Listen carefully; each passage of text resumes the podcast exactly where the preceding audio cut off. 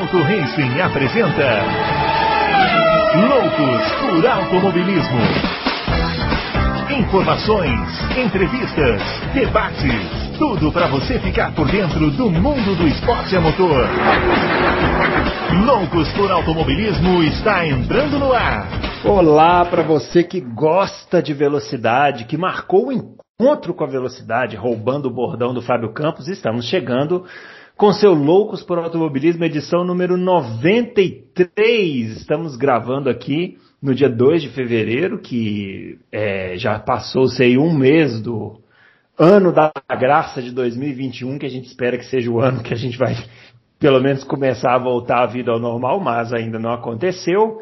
Enquanto isso, a gente vai gravando aqui o seu Loucos por Automobilismo, edição número 93 e com mais uma pauta especial aí, né? Hoje nós vamos falar da evolução dos motores da Fórmula 1. Foi uma pauta sugerida pelo Jefferson Martins, que é um ouvinte nosso aqui, e nós vamos aproveitar um material que foi publicado no fórum do Auto Race por um, um confrade que identifica-se pela alcunha singela de piloto P. Não sabemos quem é o piloto P, mas ele pode se prontamente se identificar aqui.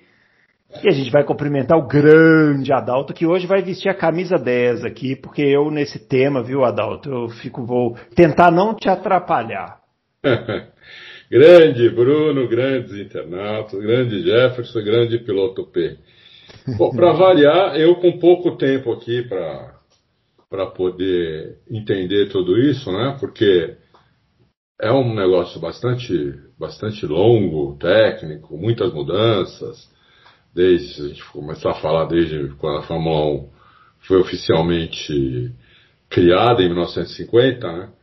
É, todo ano teve mudança de motor, basicamente, e muitos motores diferentes, até, até os motores irem afunilando para uma coisa parecida, assim, tipo há 20 anos atrás, 25 mas é, vamos procurar fa falar o que a gente conseguir, né, o que a gente sabe, até a gente até, até tentar chegar nos dias de hoje. É, o, o, arquivo que eu, que eu mencionei aqui é um, um PDF, né, tem 20, 19 páginas, é uma compilação das potências de motores. A gente não vai entrar no detalhe de cada ano, né, porque senão a gente ia precisar de uns 5 ou 6 especiais aqui. Também acho que não precisa disso tudo, né? Mas a gente vai comentar no geral, assim, pelo menos a cada década, né? O que, que aconteceu desde 1950 e o Adalto coloca lá no o link aí para esse material lá no, na notícia, aí você baixa lá e guarda. Eu acho que isso aqui vale como consulta, assim, né? Como, ah, vale. Né? É. Consulta histórica, para quem gosta aí do tema, né?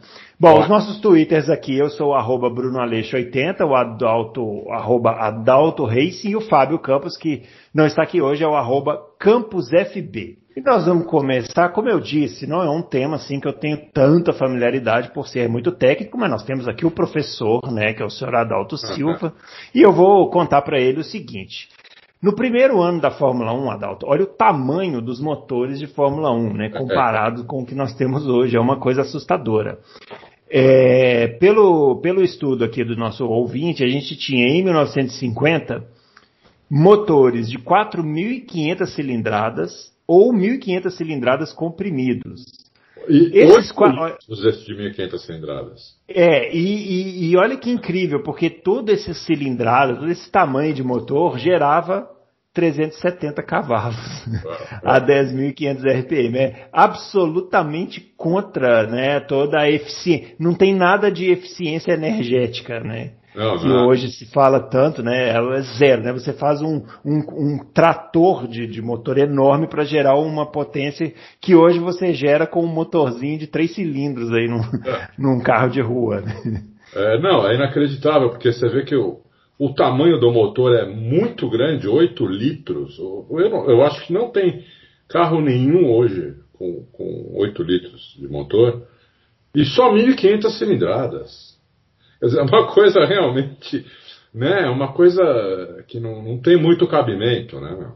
É. Cabimento. E girava pouco, né? 10.500 RPM 1, e, porque tinham, eram dois motores, né? Basicamente nesse ano aí, 1950, que é o Alfa Romeo e a Ferrari, né? É, exatamente. É. Todos, dois motores completamente diferentes, né? E, e, e, interessante falar também, né, Adalto, que nessa época os carros, os motores eram na frente, né? Na frente, os pneus, aqueles pneus de bicicleta, né? Uhum. O carro não tinha muito, o carro não tinha estabilidade aerodinâmica zero, né? Era, era basicamente um, um, um canudo, uhum. quatro rodinhas de bicicleta. É, e nem, nem Santo Antônio tinha. Santo Antônio era a cabeça do piloto, que aliás não tinham nem capacete, eles iam de touca. É, era uma touca, né? Depois é. evoluiu para aquele coquinho, né? Aquele, é, aquele capacetinho que hoje usa para andar de bicicleta, né? É, realmente, quem, quem acha que hoje é fácil, né? Sempre vai achar isso, né? É. Tem 20 anos e quando começou o site, o pessoal já falava que estava muito fácil a Fórmula 1. Uhum. Porque na década de 60 ou na década de 70. Então, é, é, sempre vai ficar mais. Sempre o pessoal vai achar que é mais fácil e vai achar que antigamente era mais difícil, era melhor. Era... É nada disso, né? A Fórmula 1 ela é, ela, ela está sempre um, alguns degraus na frente da, da, da, do que a gente tem na rua. Né? Ela está um, alguns anos sempre na frente. É. Então, é, e como é igual para todo mundo, né, no, o, que, o, que, o que teoricamente parece ser mais fácil, é mais fácil para todos. Se é mais fácil para todos, torna-se. Todos têm a mesma dificuldade, né? Então é, é uma questão de raciocínio isso, né? É, se é fácil, por exemplo, se, eu, se eu, o, o, o Bruno está acostumado a andar de kart, né? Você anda, é kart indoor ou é kart normal, Bruno? Não, é kart. É, não, é, não é indoor porque é no, no kartódromo, né? Mas é aquele kart rental, né? De, de 11 rental cavalos? Kart. 13, eu acho. 13 cavalos. É. Alguém pode falar, isso é fácil, né? Se o Bruno, se o Bruno for andar num, num carro, num, num kart indoor que tem 6 cavalos, ou 8 cavalos, é, vai, vai ser fácil para ele vai ser fácil para ele, mas vai ser fácil para os outros também. Então uhum. torna-se difícil para todo mundo, entendeu? Todo mundo tem a mesma dificuldade. O que conseguir extra, extrair mais tempo daquele equipamento é o melhor, entendeu? Então não tem essa de antes era mais fácil, hoje é mais difícil, ou vice-versa. Tudo, tudo vai evoluindo conforme o tempo vai evoluindo, né? É. Agora, uma coisa, uma coisa interessante falar também, né, é que nessa época aí, há 70 anos, né, que nós estamos falando, é. É, o regulamento era um regulamento, era, existia, não, um regulamento, mas era um regulamento menos restritivo, né? Ah, porque era uma fase muito experimental. Então, quando você pega aqui, por exemplo, em 1951, a BRM apresentou um motor de 16 cilindros com 600 cavalos. Então, é, é quer dizer, de um ano para o outro apareceu uma fornecedora de motor com o dobro o da dobro. capacidade do outro. É, é. Não, é. e, e, qual era a, a, qualidade mais exigida nessa época? Né? Primeiro de tudo, era coragem. Uhum. Era coragem, porque você podia ter um cara muito bom que guiasse muito, mas o cara não tinha coragem de pegar um, uma cadeira elétrica dessa, por exemplo, em 51, com 600 cavalos, e, por, e andar numa pista com, com, sem proteção nenhuma. Sem Santo Antônio, sem capacete, sem pneu, sem nada.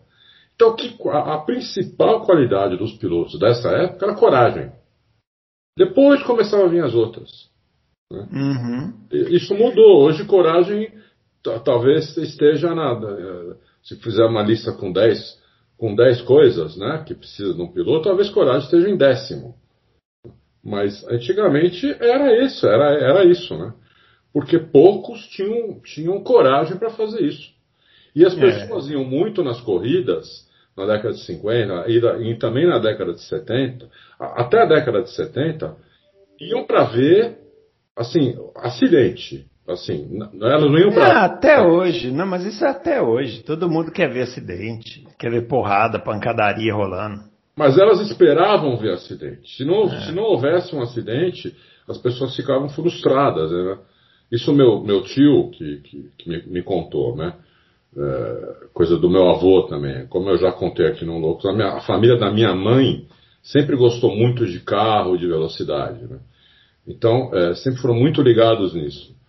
E, e, meu avô contava que, que o pessoal ia em corrida, inclusive ele chegou aí em corrida no Rio de Janeiro, é, tinha uma pista famosa lá, de rua, que até veio o Fanjo correr uma vez, é, que eles falaram, não, não teve um acidente mortal, as pessoas saíram frustradas, entendeu? tava, tava, começou a chover, o pessoal começou a andar mais devagar, não sei o que, não tinha. Era, era no meio de, de, casas, tudo, então era complicado, né? É. Ó, vamos pular, vamos pular 10 anos aqui, né, na história. E em 1961, aí os motores diminuíram, né? Os carros diminuíram, os motores diminuíram. Os motores passaram a ser de 1.500 cilindradas, gerava a singeleza de 190 cavalos. É. Motor Ferrari V6, 1.500 cilindradas. Isso. Era o mais potente aí da época, o menos potente era o motor Climax, Isso. 155 HP. É. O, aqui já eram motores traseiros, né? Era um carro menor, mais compacto, mas ainda era aquele charutinho, né? É, bem leve, né? Bem mais leve. É porque o que, o que importa muito no carro de corrida, muito, é a relação peso-potência. Uhum. Por isso que um kart de pista é considerado a coisa mais próxima de um Fórmula 1, e um kart de pista tem 35 cavalos. Só 35. Qualquer carro 1.0 tem o dobro de cavalos de um, de um kart de pista. Uhum. Só que o carro 1.0 pesa uma tonelada, enquanto o kart de pista pesa 100 quilos, 90 quilos, uma coisa assim, não, não sei quanto está hoje quanto pesa hoje um kart. Então a relação peso-potência é que importa, né? Sim, sim. É, até nos carros de rua, né? É, nos carros de rua, exatamente. Sempre, sempre se pensa na, na relação peso-potência. É que, que o é... pessoal vai olhar, pô, você tem um carro de 190 cavalos, 160 cavalos, que lixo, né? Os carros eram é. muito leves nessa época, muito leves. É, é só que assim, eles eram construídos com aço, né? Ainda era. Imagina se fosse mais para frente, né? Que é o que é. acabou acontecendo, que pintou fibra, fibra, de carbono e tal. Isso, isso, isso. Né? É. sempre lembrando que aqui, gente, era tudo alimentação com gasolina, né? Não, não é. tinha ainda injeção eletrônica, nada disso, não. né? Era tudo carburador, mecânico, carburador. É. Exatamente. É. Aí começou Aí, os motores boxer também, né? Aham. Uh -huh. É um motor o, que eu gosto motor... muito. Eu gosto muito de motor boxer porque ele, ele vence a, a, gravidade com, com, facilidade, até porque os pistões não vão para cima, vão para o lado. Uhum. Porsche usa até hoje motor boxer.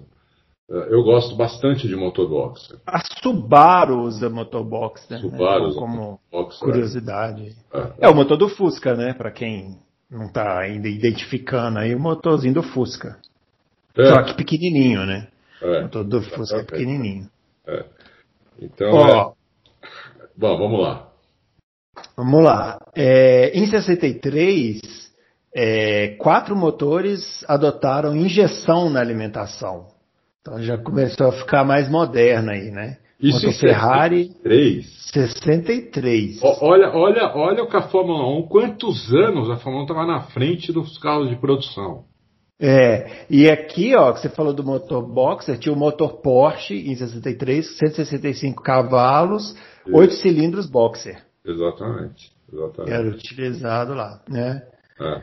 Bom, aí, ó, pulando aqui para 1967, aconteceu uma coisa que foi é, acabou sendo revolucionária aí para a Fórmula 1, a gente vai entender no futuro, que foi a estreia do motor Ford Cosworth. Isso. Que foi um motor que ficou muitos anos né, na Fórmula 1. É, geralmente V8, acho que sempre V8, né? O motor Ford sempre foi V8. É. E pela lista aqui, ele era, nessa época, em 67, era o segundo mais veloz, tinha 400, o segundo mais potente, né? Tinha é, 405 HP e equipava a Lotus 49, que pesava 500 quilos. É isso aí que o Adalto falou, né? Olha, olha a relação peso-potência. É, é. é, quase um para um aqui no, no, no é. caso do, da Lotus. Então, e, e, você vê, esse Ford DFV, V8 DFV, eu acho, eu não tenho certeza, não pesquisei isso, mas até hoje eu acho que é o motor que mais ganhou corrida na Fórmula 1 até hoje. Porque você sim, tinha. Sim, é, sim, né? é o Ford Cosworth. É. Na década de 70 você tinha quase. Você tinha aí é, 12, 13 equipes, às vezes 14 equipes. Teve uma época, uma época curta, acho que foi no começo dos anos 80, que tinha até uma pré-classificação, porque tinha mais de 30 carros, uhum. e quase todos usavam esse, esse Cosworth V8 da FV. Você tinha poucos carros que não, que não usavam ele. É porque era uma, era uma produção meio em larga escala, assim, né? Isso. É mais ou menos o que a gente fala que hoje poderia ser assim, uma solução, né? Você ter uma fornecedora de motor que pudesse fornecer para quem não tem nenhum outro grande fabricante, né? Isso. Viabilizaria bastante a entrada, né? De algumas é, equipes. É porque, aí. na verdade, o, o, nome Ford aqui, né? É que a Ford, ela, o que ela fez mesmo foi financiar a Cosworth para fazer o motor. Uhum. O motor era Cosworth, não era Ford. Sim. A Ford financiava isso ela financiava 100% da, da, da, do desenvolvimento e produção do, desses motores, então por isso que era Ford Cosworth. Se não, seria só Cosworth. É, é um motor muito, muito bom, muito confiável e, pelo que estamos vendo aqui, a relação peso-potência dele era absurda, realmente. Um carro de quase um para um, né? É, Sim. muito boa essa relação peso-potência. Ainda mais para a época onde também, ainda é, em 67, a é, aerodinâmica era super rudimentar, né? Uhum. Quase não se pensava nisso. Os pneus também, não era mais o pneu de bicicleta, mas ainda eram, eram pneus muito rudimentares também, em relação a, a, a 20 anos depois, por exemplo. Então era um carro com muita potência mesmo. É, o famoso potência sem controle, né? Sim, potência sem controle. É. Porque em 68 até 70, eu acho, foi ainda os charutinhos, né? É. Era o carrinho pequenininho. Esses aqui em 68, 67, acho que já tinha asas, né? Asa dianteira. Começou aquelas asas gigantes lá em cima. É. Começaram uh -huh. a experimentar as asas, né? É. Para ver como ia, como, como, como ia ficar.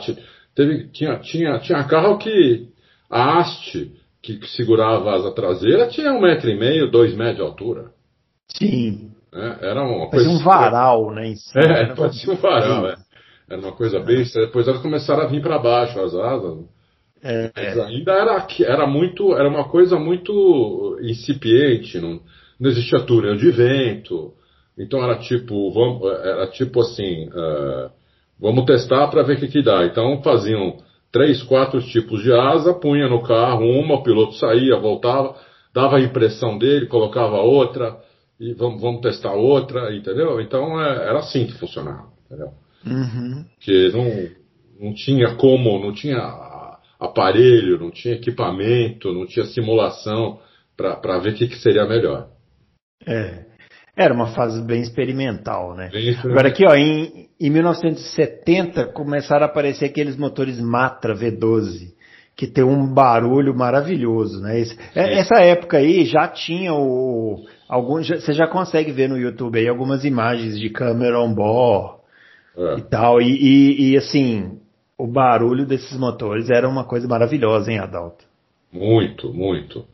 O problema do, da Matra, né? O carro era meio pesado, né? O carro pesava é. 560 quilos contra uma Ferrari que tinha um V12 Boxer com a mesma potência, basicamente, pesando 450 quilos.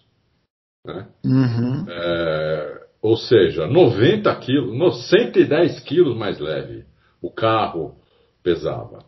Então a diferença era muito grande, né? Muito é. grande. Muito grande mesmo. É, agora aqui, ó, ah, pode falar. Não, e também, a, e também os giros, né? Por exemplo, o Matra ia 10.400 giros, enquanto uhum. o Ferrari ia 12 mil giros. Né? Gritava, mano. É, o Ferrari girava bem mais, né? Você vê o motor box, ele, ele, ele tem essa capacidade de girar mais. Uhum. Enquanto o BRM também ia 11 mil giros e o Ford DFV ia 11 mil giros também. É. Agora, ó, em 71, aí o regulamento ficou mais restritivo, eles proibiram o motor que tivesse mais de 12 cilindros. É. Né? E aí a Lotus meteu uma turbina de helicóptero, 500 HP. ah, os caras eram muito doidos, né? Isso, isso. É, é, é impressionante essa, esse carro. É, é, eu sugiro ao pessoal até é, ir no YouTube, no YouTube não, vamos procurar esse carro na, na internet, que é muito interessante, né? Essa Pratt Whitney faz, faz turbina de helicóptero até hoje, viu? Uhum. Até hoje. Não, não, eu não sabia nem que eles eram tinham sido pioneiros nisso na, na Fórmula 1. Muito bom, muito bom mesmo. É. É, os motores já com 470, ainda com 470, 500 cavalos, 435, ia de 400 a 500 cavalos nessa época, né? É. 71. Ó, é, aí passou, passamos aí pela década de 70 e um fato, é, um fato é, importante na década de 70 foi em 77 quando a Renault entrou com o carro turbo. Foi o primeiro turbo da Fórmula 1 em 77. É, o, o, Renault é F1 V6 1.500 cilindradas turbo de 500 HP. Foi um carro que assombrou todo mundo, né, Adalto? Quando Foi. eles estrearam lá em 77. Mas era um carro que não tinha confiabilidade nenhuma. Eles faziam pole, assim, com um segundo na frente dos outros, e largavam, iam embora e quebravam, né? Quebrava. Esse era o grande problema desse carro. Só quero voltar um pouquinho década, no começo da década de 70, que é interessante aqui, o pessoal ver hum. como motor, assim, nunca foi o fator absolutamente determinante, como até hoje não é, para a vitória de um. para o título ou para a vitória, né? Uhum. É, em 72, quem ganhou, quem ganhou o título foi o Emerson, né? Foi o primeiro Sim. título dele. Ele, ele, ele andava de Cosworth V8 450 cavalos, que era pior do que o da Ferrari, que tinha 470 cavalos, e pior que o da Matra, que tinha 485 cavalos. Né? Uhum. É, ele era melhor que o BRM porque o BRM era um V12. Ele, ele precisava de 12 cilindros para gerar os mesmos 450 cavalos do, do Ford Cosworth. Em 73, a mesma coisa. Quem, quem foi campeão foi o Stuart, com um uhum. Ford DFV também de 460 cavalos, que era pior que o da Ferrari de 485 cavalos. Você e aqui, se não, me engano, se não me engano, eles trocaram, né? Porque o, o, o em 72 a, a, a equipe Tyrrell corria com o Matra, não é isso? E eles trocaram para Ford em 73, não foi? É, eu não lembro, mas isso é fácil de isso é fácil da gente da, ah. gente, da gente descobrir. Deixa eu ver aqui. Eu vou, vai falando aí que eu vou pesquisar. Tá. É, então, Aí em 74, o Emerson foi campeão de novo, de novo com o Ford Cosworth, que já tinha, que ganhou 10 cavalos, foi para 460 cavalos.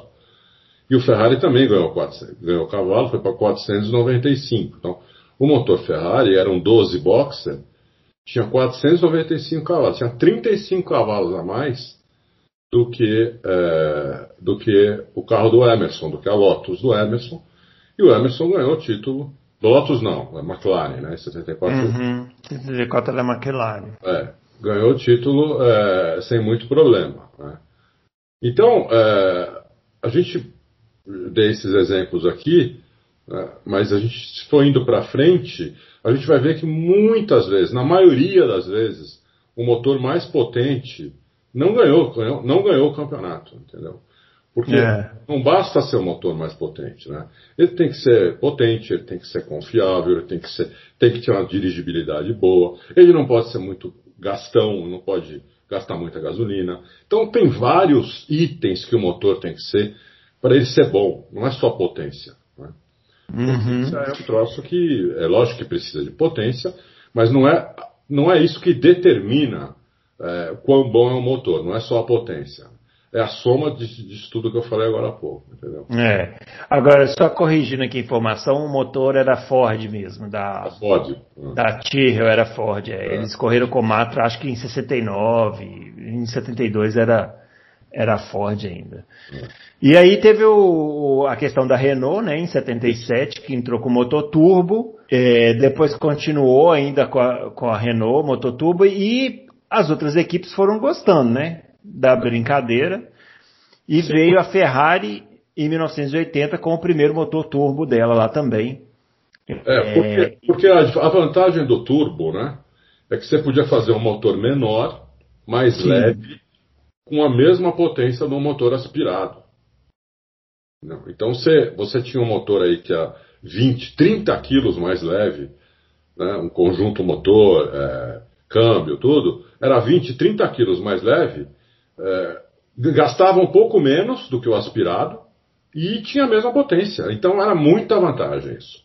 O problema é que, como era primeiro motor turbo, né, quebrava demais. É. Quebrava demais. É, esse, esse que a gente falou aqui da Ferrari, né? É, em 1980 foi uma temporada horrorosa da Ferrari, né? Foi um ano depois que eles foram campeões, em 79, e em 1980 não ganharam nada, né? E era Você com vê, motor turbo. Em 79 a Ferrari ganhou também com motor menos potente do que a Alfa Romeo. Uhum. Aí nós vamos para 80, que você falou, a Ferrari fez um motor que era o mais forte de todos, tinha 540 HP e não fez nada. Uma temporada é. horrível, entendeu? Fez nada. É. Agora, quando a gente entra aqui no, nos anos 80, é, você começa a ver, à medida que os anos vão passando, um aumento exponencial da potência, né? É, é, então você tinha que, é, no, no, em 1980, o mais potente era o motor da Ferrari, com que era o primeiro motor turbo, com 540 HP, e se você pula para 1984, motor BMW da, da Brabham, ele gerava 1050 tá HP. Vejam vocês que em quatro anos, é. né, é. pulou-se para o dobro de potência. Em, 80, em 83, o BMW 4 cilindros era um motor 4 cilindros né? 4 litros, 1.500 cilindradas, já tinha 800 cavalos. Sim. O que era um absurdo, um absurdo. 800 cavalos era. Né, em 83 você falava, não, isso não é possível, entendeu? Não é, é. Já tinha isso aí. E aí 84, que a gente em 83 já achava que isso era um absurdo, e já em 84, como você falou, já foi para 1.050 cavalos. Então, é. Dizer, é, é, muita coisa, muita coisa. Um motor de 4 litros, 1.500 cilindradas. Um, 1.500 cilindradas é 1.5. Quer dizer, é um motor pequeno, entendeu? É um motor pequeno. E, isso nós estamos falando aqui, motor de corrida, né? Motor, porque para treino, é que eles não usavam esses 1050 também, né? Não, mas olha só, aqui, aqui esclareço. Ó, em 84, o BMW, ele, ele chegava a 1050 HP no treino, com 4.5 bar no, de pressão do turbo, né? E a Baba tinha 580 quilos. Olha a brutalidade que era o negócio. E em corrida caía para só 880. 880 HP a 11.500 RPM, eles diminuíam a pressão do turbo, né? Porque o turbo, né, o Adalto, dando a explicação técnica, é um equipamento que sopra ar comprimido para dentro do motor, né? E faz ele girar de um jeito mais rápido e mais bruto, né? Por isso que ele gera mais cavalos ainda. Ele, né, é, assim, ele, ele aumenta a eficiência do motor. Aumenta a eficiência porque o, todo o gás que ia sair pelo escapamento, ele vai para a turbina. Uhum. É, a válvula wastegate ela fica ali entre a saída do escapamento e a turbina. Né? Então uma parte, não é todo o gás, né? uma parte do, do, do, dos gases do escapamento que um sai, ele, ele, até o motor aspirado sai tudo pelo escapamento. O motor turbo, uma grande parte não sai pelo escapamento. Ele volta para dentro do motor, ele aciona, uma, ele aciona uma turbina. Essa turbina ela gira numa velocidade tão alta que ela, ela manda-se de volta para o motor, esses gases vão de volta para o motor, enriquece a mistura muito, né, numa velocidade absurda, por isso que gera tanta potência e com, com, e com mais. É, e com mais. É, melhora também a, a, a, a, questão termodinâmica né, do, do motor, eficiência termodinâmica do motor. É. Então, é, Agora, é, é isso que a turbina faz. E depois disso, não sei se eu não li tudo, se você leu, Depois disso, eles vão colocar entre a válvula wastegate e a, e a turbina, ou é, e a turbina, eles vão colocar um intercooler, que é para resfriar esses gases, né, para ir, ir gás frio para a câmara de combustão. Porque o gás frio, porque o ar frio ele é muito mais denso do que o uhum. ar quente. Né? E o ar frio, então, ele, como ele é mais denso, ele, ele, ele, ele enriquece muito mais a mistura, entendeu? Porque a mistura de ar com. O segredo é a mistura de, de combustível com ar, né? Sem uhum. oxigênio, sem ar, indo só combustível, não adianta não, não, não, não acontece nada. Você precisa dar, dessa mistura. Então, é, a capacidade de entrar ar dentro do, da câmara de combustão, quanto mais ar entrar, mais gasolina você pode injetar também, entendeu? Porque senão você tem um, um, um você tem um um limite aí. Não adianta você ter uma capacidade cúbica, é, por exemplo, de 1.500 cilindradas, mas entrar pouco ar, é, não adianta você colocar mais gasolina, injetar mais gasolina, que, que não vai gerar potência. Ao contrário, vai tirar a potência, é, vai engasopar o carro, vai, vai acontecer um monte de coisa que não deve. Tem um nome aqui que eu esqueci agora. Hum. É, isso aí era controlado inclusive pelo piloto, né? Ele empobrecia a mistura, enriquecia a mistura, né? Era um jeito que eles tinham para é, controlar o, a durabilidade, né? Porque esses carros aí dessa época, porque hoje em dia o cara dá, se a corrida tem 70 voltas, ele dá 70 voltas no talo e chega no final o carro pronto para outra corrida, né? Mas nos anos 80 o cara tinha que poupar o carro porque senão o motor quebrava, né? Exatamente. E tem, tem, uma história dessa que é boa, né? De enriquecer mistura, empobrecer mistura, que foi o Piquet em 83, né? Que ele foi empobrecer a mistura para no GP que ele ia ganhar o campeonato, ele podia chegar em quinto. Ele estava em primeiro, aí ele falou assim: ah, vou dar uma segurada aqui na onda. É. E ele tinha uma torneirinha dentro do carro que ele ia girando assim, né? E aí ele empobreceu tanto que essa mangueirinha, a rosca soltou e caiu. o, a, o comando caiu no cockpit. Ele ficou com o carro sem potência quase nenhuma e teve que procurar essa rosquinha para poder colocar de volta. Ah. E enquanto isso os adversários iam chegando, né? Tanto Nossa, que eu acho que ele chega em. Essa história, boa história essa. É, tanto que eu acho que nessa corrida ele podia chegar em quinto, ele estava em primeiro e ele chega tipo em quarto, né? Uau. Foi assim, foi na, foi no, no, foi ali no último suspiro que ele conseguiu. É. Agora, o, o, quando você olha aqui, ó, você fala assim, não, a BMW em 84 chegou a mil cavalos de potência, né? Jamais poderia che chegar a ter mais, mais potência do que isso. Mas aí você pega em 86 aqui, ó, o motor BMW ele gerava 1.400 cavalos.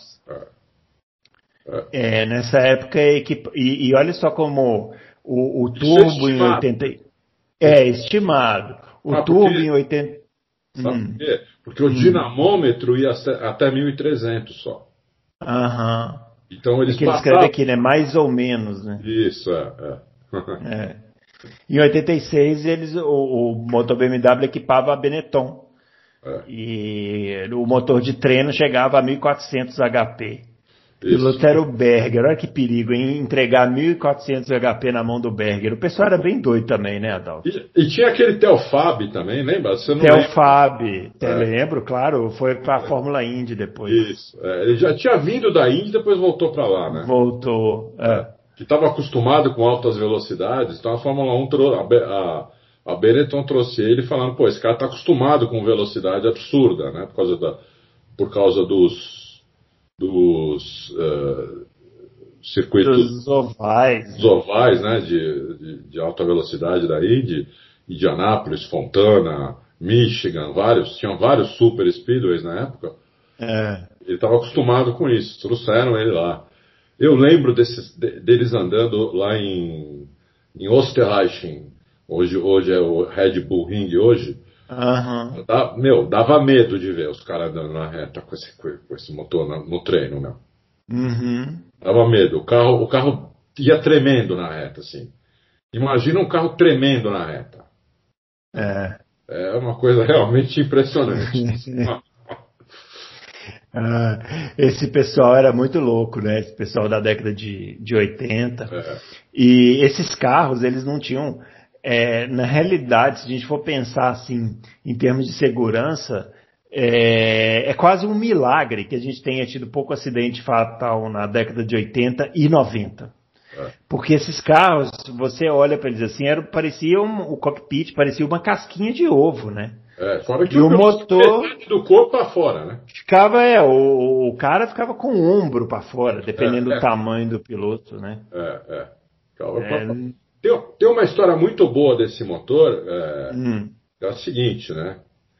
É, o bloco desse motor era um, era um bloco é, BMW, evidentemente, é, mas não era. era, era porque a, a BMW foi descobriu uma coisa muito que ninguém imagina. A gente tem até uma reportagem sobre isso, quem quiser, tá na, inclusive está na home do Auto Racing, que chamou o carro de F1 mais potente da história, é essa Benetton que nós estamos falando, uhum. a história.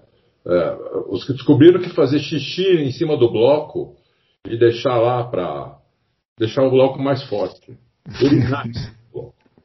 É, é, por causa de umas partículas que tem na urina. É inacreditável isso. Né? Inacreditável. É. Mas eles descobriram isso na época, eles faziam, os mecânicos iam lá, mecânicos não, o pessoal da fábrica, fa colocava os blocos ali no tempo, né?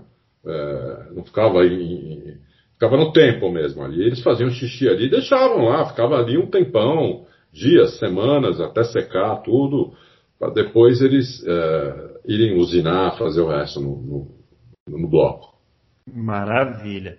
Ó, é, os motores turbo, eles ficaram na Fórmula 1 então até a temporada de 88, né? Isso. E a partir de, da temporada de 89 voltaram a ser só aspirados. Mas aí, é, por regulamento, né? Se eles baniram. Proibiram o turbo. Proibiram o turbo. Né? Por causa da e aí... Os motores estão muito, muito potentes, cada vez mais potentes. E então eles resolveram tirar o turbo para descer um pouco a potência do. É, e, e, tinha uma questão também o seguinte: quando na era turbo, não, não eram todos os motores que eram turbo, né? Não. Você tinha um grid misturado com motores turbo e aspirados. É. Isso gerava uma diferença também, né? Gerava, mas em 87. Tem que, tem que explicar isso. Por é, exemplo, é. Tinha dois regulamentos para o motor. Quem tivesse, por exemplo, um motor aspirado, podia ter um motor de, de 3.500 cilindradas. 3, uhum. E o motor turbo, 1.500. Então, olha a diferença, era menos da metade da capacidade cúbica para o motor é. turbo. É, e mesmo assim, isso... os turbos eram mais fortes. Aham. Uhum. E isso aí em 87, inclusive, teve dois campeonatos, né? Você tinha uma taça de, só para os carros aspirados. Exatamente. Em 87, vou até pesquisar isso aqui, mas eu acho que quem ganhou esse campeonato foi aquele Philip Strafe, que corria na Tyrrell. É, dá uma olhada. É, em 87, por exemplo, ó, o, o Zack Speed é, um motor quatro cilindros em linha tinha 900 HP. Né? Enquanto um Cosworth DFZ V8 normal tinha 580. Então você tinha no mesmo grid um carro com 580 cavalos e outro com 900 cavalos. Uhum. Olha, olha aqui, ó. Olha que louco. Tinha dois campeonatos. O, o, o em 87 o, teve o troféu Jim Clark ah. para pilotos com motores é, aspirados. O campeão foi o Jonathan Palmer. Jonathan Palmer. Jonathan Palmer. O, Palmer. É, tá vendo. Eu, o Philip Strafe, ele foi o, ele ficou em segundo. Eu lembro, eu, eu lembrava do, do, eu achava que o Strafe tinha sido campeão.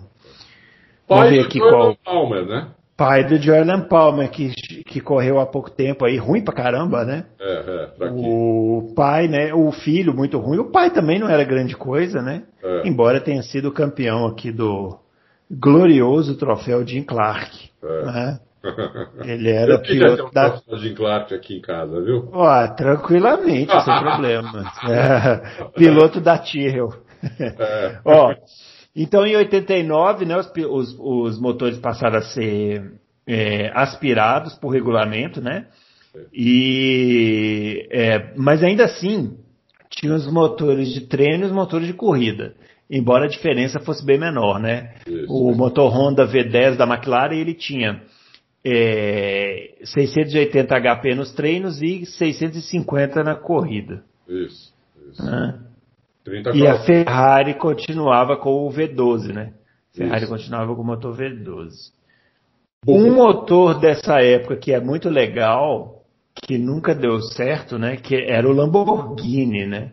Nossa, era um Lamborghini V12. É. Meu, um ronco maravilhoso, né? Para mim, o ronco mais lindo da história. Ah. Pra Só mim, que quebrava, né? Em todas as corridas, mas, o, mas era um roncão, né? Nossa senhora. É, esse motor estava em 90 também. Sim. Ou 91, não lembro. Esse motor estava em 90. Uhum. Eu, eu fui em Interlagos, ouvi. Quando eu ouvi o, o ronco desse motor, eu fiquei alucinado. Eu nunca tinha ouvido uma coisa tão linda na minha vida. Era um motor, inclusive, quando trocava a marcha, parecia que ele apagava. Hum e depois voltava com tudo. Era uma coisa inacreditável esse motor. Que coisa linda. É. Mas você tem razão, quebrava demais. Quebrava muito. Uma curiosidade desse motor Lamborghini é que em 93 o Senna testou a McLaren, né? É, acho que não, não sei se é uma história desconhecida, mas o, o, o Ron Dennis em 93 tinha aquele motor Ford, mas era uma transição, né? Ele tinha perdido a Honda é. e estava procurando fornecedor de motor para 94 e testou esse motor Lamborghini numa McLaren branca, né? E lá no Estoril, o Senna já tinha assinado contrato com a Williams, mas foi lá testar o motor Lamborghini V12. E uma, e... uma coisa que a gente não pode deixar passar aqui, Bruno, é que pela primeira vez você viu um motor V10, que foi a Renault que introduziu né? uhum. um motor V10 de 650 cavalos, ou seja, estava ali na potência com os outros, Uh, e pesando 140 quilos. Não era só, não era só o, o, a Renault, mas a Honda também tinha um V10, né? Mas quem introduziu primeiro, se eu não me engano, foi a Renault, o famoso RS1. Um V10 650 cavalos que mais tarde virou quase padrão na Fórmula 1. Anos depois disso virou padrão na Fórmula 1. Né? Sim. É, aí ó, é, veio passando aqui a década de 90, né? É, 94 a gente teve 92, 93, 94 a Renault dominou, né, com a Williams, né, aquele motor que tinha uma potência muito grande, né, um motor muito eficiente, né, embora não era tão potente quanto o da Ferrari, né. É. E deixa eu ver aqui. Bom, e aí em 95 houve uma outra mudança de regulamento que foi a limitação do, das cilindradas, né? Os Isso. motores passaram a ter é, obrigatoriamente 3 mil cilindradas. Isso. 3 mil cilindradas é o 3.0, né? Seria o motor aí. Exatamente aí. Aí todos aspirados, né, também. E todos aspirados, é. Todos aspirados. O motor já estavam aí, na, motor nessa época estavam mais ou menos em 700 cavalos. Ia de 600 a 750 cavalos também. Tinha uma diferença bastante grande no grid também. Tinha motor de 600 cavalos e o, e o Renault é, tinha 750 cavalos. É. 150 o... É, uma curiosidade que também em 96 a Ferrari veio com o V10. Que não era a Ferrari, a tradição dela era o V12, né? Mas em 96, que é o primeiro ano do Schumacher também, é. na Ferrari, eles estrearam o motor V10 aí. No, é, é um motor mais leve também, né? Sim. O motor mais leve, porque a diferença é essa, né, basicamente. Quanto, se você conseguir um motor menor e mais leve, com uma potência parecida com outro que é maior e mais pesado, você tem muita vantagem. A primeira vantagem óbvia, que é de peso, né, a relação peso-potência é muito melhor. É, e depois você tem, começa, na década de 90, você começa a ter aí a, a aerodinâmica começando a fazer grande diferença uh, no, nos carros. É, e uma coisa também que, que chama atenção aqui é o seguinte, ó, na, na a, à medida que a década de 90 avança, você começa a ver que os motor, o último motor V8, Ford V8, foi em 97. É, tinha 600 HP, né? Isso. E em, a partir de 98, todos já eram V10. E uma coisa que chama atenção aqui é o giro, né? Nossa, 1998, os motores giravam, o motor Ferrari V10 girava 17.300 RPM, é impressionante. que é uma insanidade, né? Sanidade. É. É, é um carro que pesava também 600 quilos com um motor de 805 HP. Quer dizer, tinha mais potência do que peso. Aham. Uma coisa também impressionante, né? É. Impressionante. Que quando voltou a acontecer isso, porque isso tinha acontecido lá no começo, depois voltou a acontecer no final da década de 90. É. Agora, aí à medida que foi avançando aqui para os anos 2000, o regulamento começou a ficar também mais é, restritivo, né? Tá. E em 2003 veio aquele regulamento que você tinha que usar o mesmo motor em treino e em corrida. Porque até então era aquela festa, né? Trocava motor toda hora e tal. Sim. E a Fórmula 1 aqui já estava buscando economia, né? Hum. Baixar custo e tal. Oh, você falou uma coisa importante.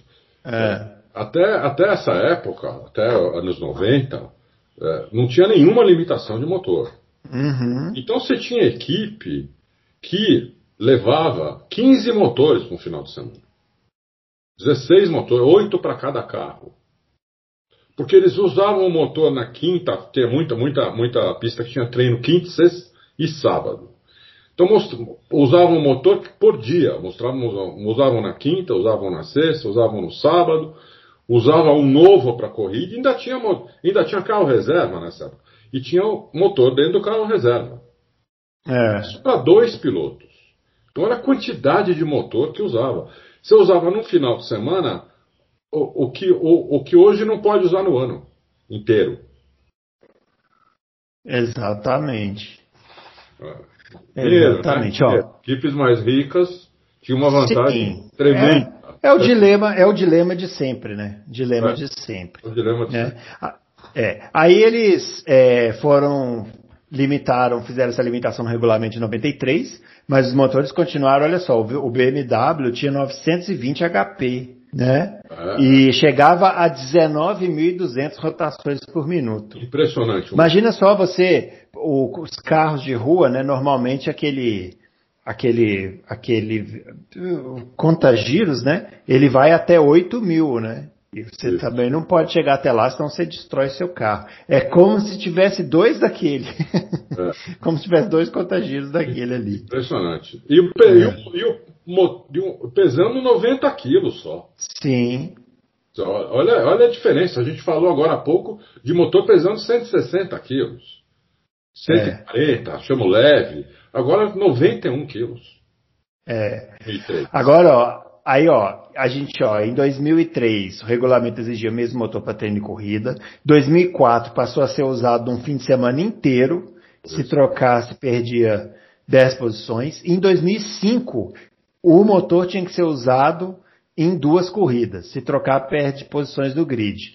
E mesmo assim, os motores continuavam girando até 19 mil 19 mil. RPM, 950 HP. É. Agora, em 2006, Tem uma aconteceu... característica desses motores que é bom a gente deixar claro. Hum, Esses motores tinham pouquíssimo torque.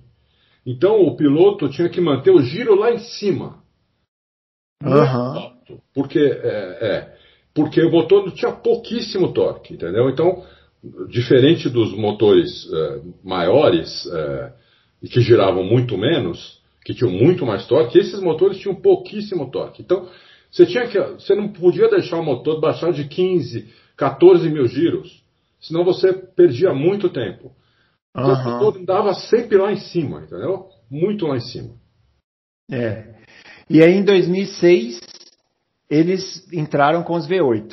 Aí o regulamento é, baixou aí essa, o, número de, o número de cilindros, né? Isso. E, e, e, e cai bastante a potência também, né? É, caiu a potência, mas o giro continuou lá no alto. O Renault chegava a 20 mil RPM. É. né? Tá. E nessa época também aconteceu aquela coisa meio bizarra que, que as equipes que não tinham dinheiro para desenvolver ou para comprar um V8, elas podiam ficar com o V10, porém estrangulado, né? É. Na, na, na- na potência, que parece ser uma boa solução, mas permitia que esses motores fossem mais duráveis, né? Então isso, isso gerou uma polêmica lá. Aí em 2008 eles limitaram os giros a 18 mil, né? A 18 mil giros, eles usando uma centralina única, é. que era desenvolvida pela McLaren, não McLaren, era? A McLaren, é. exatamente. E em é. todos os casos centralina da McLaren. É. Aí em 2009 entrou o Kers, que na época era um trambolho, né? Poucas equipes tinham condição de ter o negócio, e mesmo as que tinham, tinham muito problema. Acho que era só a BMW, a Ferrari e a Renault que tinha. Não ah, lembro. Não lembro. Não, não, lembro, mas eram poucas equipes que tinham o KERS, que era um equipamento ainda muito rudimentar naquela época, né? Ah. É, e, e esse ano de dois... Toyota, é isso, era Toyota. Não era Renault, era Toyota. Eram três, eram três fabricantes que tinham o KES, a BMW, a Ferrari e a Toyota. E as outras não tinham, né? E era aquele regulamento que voltou, o pneu slick e tal, e os carros eram feios para danar, né? Em 2009, porque colocaram aquelas asas maiores, né, lá na, na frente, as menores atrás, ficou muito esquisito. É porque a Fórmula 1 começou a ter problema de ultrapassagem, já tá, aí já, já tínhamos 10 anos de problemas, né? Mais de 10 é, anos. O, o problema de ultrapassagem começou lá para 90 e 95, 96. É, e aí a gente já tinha mais de 10 anos de problema de, ultra, de ultrapassagem, com corridas praticamente sem ultrapassagem. Então eles começaram a querer inventar coisas para melhorar a questão da ultrapassagem. O Cass foi uma delas. Né? Sim. Que dava essa potência extra para o motor para o cara conseguir ultrapassar. É. É, aí em 2000 e, aí 2013 foi o último ano desse motor V8, né, convencional que, que a gente estava acostumado, né, com o, o, o, giro alto, o motor sem, sem sobrealimentação, só com KERS e tal. E em 2014 entraram essa, essas unidades de potência, né? que são os motores 1.6 V6 turbo com alimentação limitado a 15 mil RPM, né?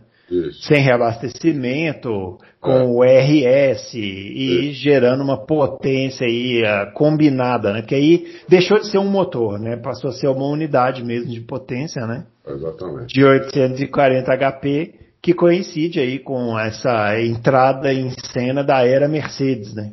É. E aí os motores, a eficiência é, termodinâmica deles aumentou de mais ou menos 30% do que era antes para 50%. Uhum. É, a gente também tem no Torre um, um, uma, uma, uma matéria até com vídeo sobre isso, é só você ir lá na busca e colocar entendendo o fantástico motor Fórmula, da Fórmula 1. É, os motores passaram 100 anos com uma, com uma eficiência termo, termodinâmica de 30%, 25%, 30%, e aí com esse motor eles deram um pulo para 50%. Uhum. Então é, é, isso aí foi uma coisa, uma das coisas que assim pouca gente fala, mas foi uma das maiores evoluções na história dos motores. A combustão foi essa de você subir de 30% para 50% essa eficiência. Uh, aproveitar o calor que o motor gera. É. é. E assim, né, a gente, a gente fez esse passeio aí pelas, pelas todas essas décadas aí de Fórmula 1, né? E, e agora se pergunta, né, qual é o futuro, né? Tipo assim, o, o que, que vai acontecer, né, daqui para frente, né? Porque o que a gente percebe fazendo essa retrospectiva, né, Adalto, que a Fórmula 1 sempre teve em consonância com o que a indústria automotiva pede. Porque ela é uma categoria de corrida de carro, né? Sim. Então não faz sentido que não seja assim. E hoje, né, se você for numa uma concessionária comprar um carro novo, o que você vai ter à disposição é isso. Motores pequenos, com uma sobrealimentação, para gerar o máximo de potência possível, poluindo o menos possível. Poluindo o menos possível. É. Né? E gastando, gastando menos de combustível. De combustível né? Então, para onde a Fórmula 1 vai? A Fórmula 1 vai para esse caminho, né? Porque a, gente sempre chega, a gente vai chegando no final aqui desse especial E cabe essa reflexão, né? Que a gente sempre chega. Eu mesmo já me, já me peguei pensando, poxa, a Fórmula 1 podia voltar a ser o que era, na época dos V12, dos V8, que era tão bacana, aquele barulho, né? Mas não vai ser. Né? Não, Infelizmente, não vai ser. Não vai ser. É, a gente só deu uma puladinha, né? Os motores, eh, nós paramos em 2014, mas eles continuaram evoluindo, né? Uhum. E hoje, esse ano, nós vamos ter motor batendo provavelmente 1.100 cavalos. Né? O motor da Mercedes, se não chegar em 1.100 cavalos, vai estar muito próximo disso, talvez 1.085, 1.090 cavalos, para usar na corrida. Olha é uma coisa só, sem precedentes na história do ah. automobilismo, entendeu? Sem precedentes. Uh, a Ferrari em 2000, aquele motor lá, que, maroto, né, de 2019, uh, já estava em, já tinha passado os 1.050 cavalos, né, em 2019. e agora em 2021 a gente provavelmente vai ter cavalo, vai ter motor uh, de 1.100 cavalos para usar em corrida durante a corrida inteira, o que é realmente uma coisa absolutamente impressionante, impressionante. E como você estava falando, é, por que, que, a Fórmula 1 não vai para eletrificação, né? Total. Por várias razões, a eletrificação tem vários problemas, né? Uma, uma eletrificação pura. Hoje você tem carro na rua, motor a combustão aspirado, que são considerados carros, carros ultrapassados. Hoje, qualquer uhum. carro de motor aspirado é considerado ultrapassado. Você tem os carros de rua com motor turbo, né, é, que já é a maioria. Você tem até hoje carro de três cilindros, motor turbo. Aliás, eu já guiei aquele, aquele da, da Volkswagen, sem querer fazer propaganda, mas não tem jeito. Uhum, aquele uhum. pequenininho da Volkswagen, esqueci o nome agora. O Up. Isso, o turbo. Uhum. É aqui é um demônio. Aquilo, aquilo é um demônio. Dá até medo, porque o carro parece de, de papel, de tão pequenininho que é a, a lataria, tudo. Mas para andar é um demônio. Um demônio, porque o carro é muito leve, né? E a turbina, ela é pequena, ela pega muito rápido. E o carro é elástico. Então, o carro é um demônio, entendeu? O carro realmente é um demônio e gasta pouquíssima gasolina. Na estrada, ele chega a 18, 20 por litro. Que é um absurdo. Né? É. É, é, é o lado ruim desse motor é que quando quebra a injeção, isso, você tem que trocar. Se quebra um bico, você tem que trocar a injeção inteira. Os quatro bicos tem que trocar tudo. E aí você tem que vender a casa, ou sei lá. Né? É que tem a injeção, a tal da injeção direta, né? Que é mais é. caro ainda, manutenção Muito complexa. caro. Você tem é. que provavelmente vender sua casa para trocar a injeção do, do carro. é, esse é o lado ruim do. do, do... É. Mas é, é um exemplo de como um motor pequeno que gasta pouco pode gerar tanta potência assim, entendeu? É, realmente é impressionante, impressionante. É, eu não, eu não sei, assim, eu, eu, o pouco que eu leio, assim, sobre a indústria automotiva, eu não, eu acho que a indústria automotiva empolgou com a, a eletrificação uns anos atrás, mas eles mesmos já estão repensando isso daí. É, hoje, hoje você tem na rua, então, eu tava, tava continuando, né? É. Turbo, aí você tem o híbrido, você tem muitos carros híbridos, todas as, Todas as montadoras têm carro híbrido hoje. Uhum. E você tem carro puramente elétrico também. Já carros, inclusive carros de luxo. Uhum. Não vou falar marcas aqui, mas você tem carros de luxo, carros que custam acima de 300 mil reais, 250 mil reais, totalmente elétricos. Uh, mas tem, tem, vários, tem, tem, tem vários problemas para eletrificação do carro começando com as baterias, é, é, começando com a própria fabricação, todas as montadoras elas estão fazendo há mais de 100 anos carros a, com motor a combustão. Você virar tudo para eletrificação é um problema enorme, entendeu? Você pode quebrar todas as, as, as montadoras é, se você tiver uma virada dessa. Então é por isso que a Fórmula 1 está atrás de combustível sustentável, para não acabar com o motor a combustão, né?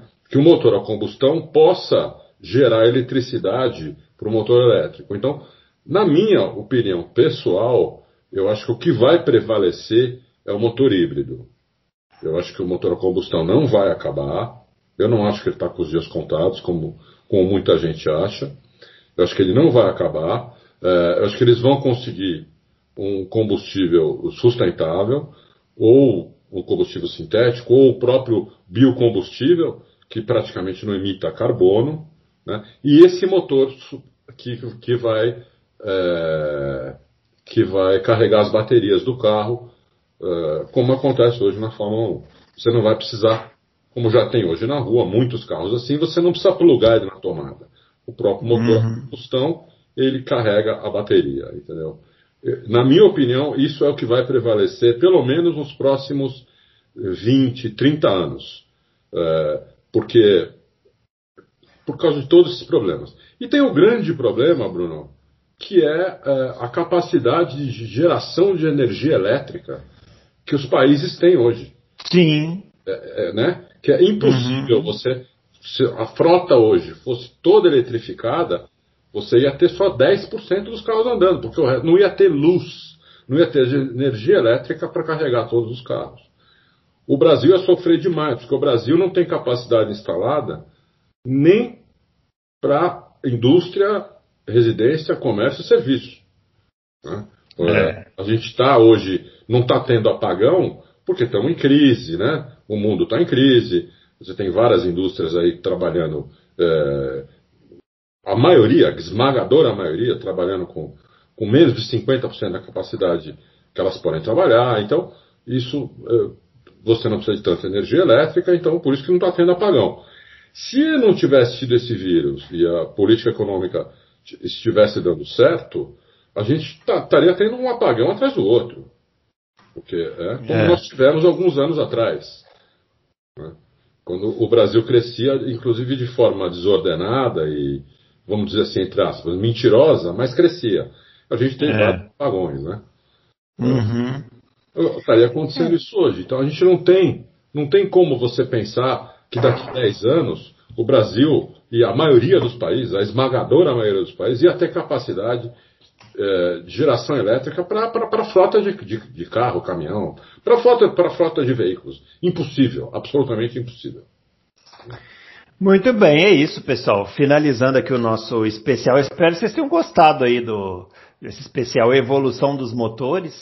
É, a gente, o, como eu disse, o Adalto, o Adalto vai disponibilizar esse arquivo lá na página do, do onde tiver colocado o programa, né, no Auto Race. E por favor aí o piloto P, que foi o, o, o amigo que colocou essa informação, identifique-se e apresente-se para que você possa ganhar os créditos aí por esse especial. E, e olha, é isso. Uma coisa hum. muito importante, o piloto P, ele fez isso lá no fórum. Uhum. O pessoal confunde muito as, os comentários das notícias com o fórum, não. Uhum. Fórum é uma coisa, comentários das notícias é outra. O piloto P é um cara que participa do fórum, ele não participa dos comentários. É, ele fez isso no fórum, demo, pesquisa de anos, muito bem feita. Muito bem feito, detalhado, né? Muito detalhada. Ele conhece, ele coloca todas as fontes, uhum. onde ele tirou tudo isso, não é da cabeça dele. É muito interessante, é muito bem feito e valeu até a gente fazer um especial sobre isso. Parabéns ao piloto P. Isso mesmo. E agradecendo também o Jefferson Martins, que tinha dado essa ideia também desse especial que a gente fez aqui. Bom, é isso. A gente volta ainda essa semana, né, com a edição número 94. Não, nós estamos na 93. Agora a contagem é mais rápida, é mais difícil. então a gente, na quinta-feira a gente grava a, a edição 94 com as perguntas. Então na hora que o Adalto colocar lá o, o, o especial no ar, mandem as perguntas sobre motores que a gente tenta responder aqui também, é, de acordo aí com o que der para fazer, beleza? Grande abraço para todo mundo e até a próxima.